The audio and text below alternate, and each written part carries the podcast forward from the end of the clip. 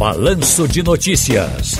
Tá no seu direito. Hoje com o doutor João Bosco de Albuquerque Silva. Doutor João, que saudade, amigo. Tudo bem? Boa tarde. Saudade grande, saudade imensa mesmo. Bom dia, boa tarde a todos os ouvintes da Rádio Jornal. Tudo bem, amigo? Tudo jóia. Zezinho Curumbá vai botar a gente para trabalhar. É muita pergunta numa só. Vamos lá.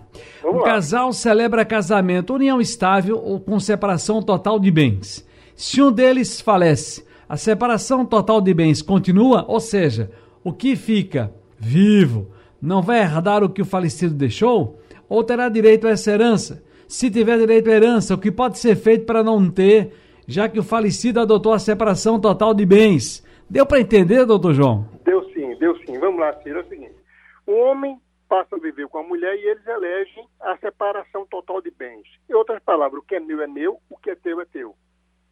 Automaticamente esse, essa pessoa veio a falecer. A pergunta é: a esposa, a companheira que tem a separação de bens tem direito? Eu digo sim, dependendo do contexto, sim, ela tem direito. Por exemplo, se ele tinha bens antes do casamento, ele tinha uma casa antes do casamento, ele tinha uma moto, essa moça pode herdar, eh, juntamente com os filhos, ela não é meeira, ela pode herdar esses bens deixados por ele. Então ela vai reivindicar e vai dividir com os filhos.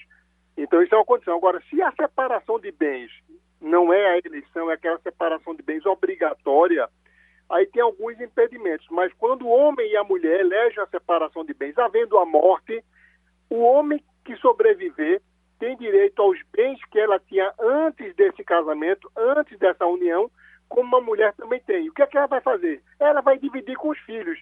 Se ele tinha três filhos, ela tinha quatro filhos. Ao invés de dividir um quarto para cada um, vai dividir por cinco. A mulher está lá dentro, mesmo casada com separação de bens, Ciro. Agora vamos para Ricardo Lima. Oi, Ricardo. Boa tarde, amigo. Ciro, boa tarde.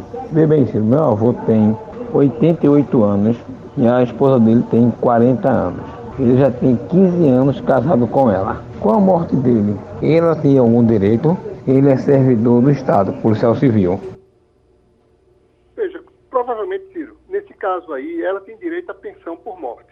E já é um direito dela. Nenhum filho também teria direito a essa pensão, a não ser um filho incapaz, um filho, um filho inválido.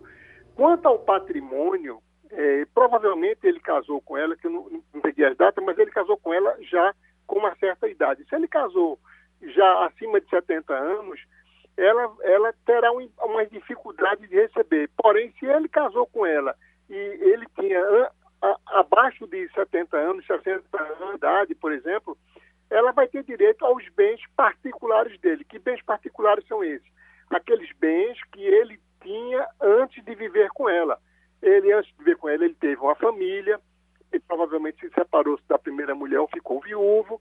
E quando ele casou com essa moça, ele já chegou com três casas e uma moto. Aí essa moça, mesmo casada com separação de bens, vai ter direito.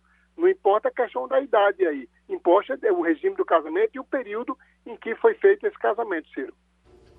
Doutor João, muito obrigado pela participação. Um grande abraço, felicidades. Outro para você, amigo.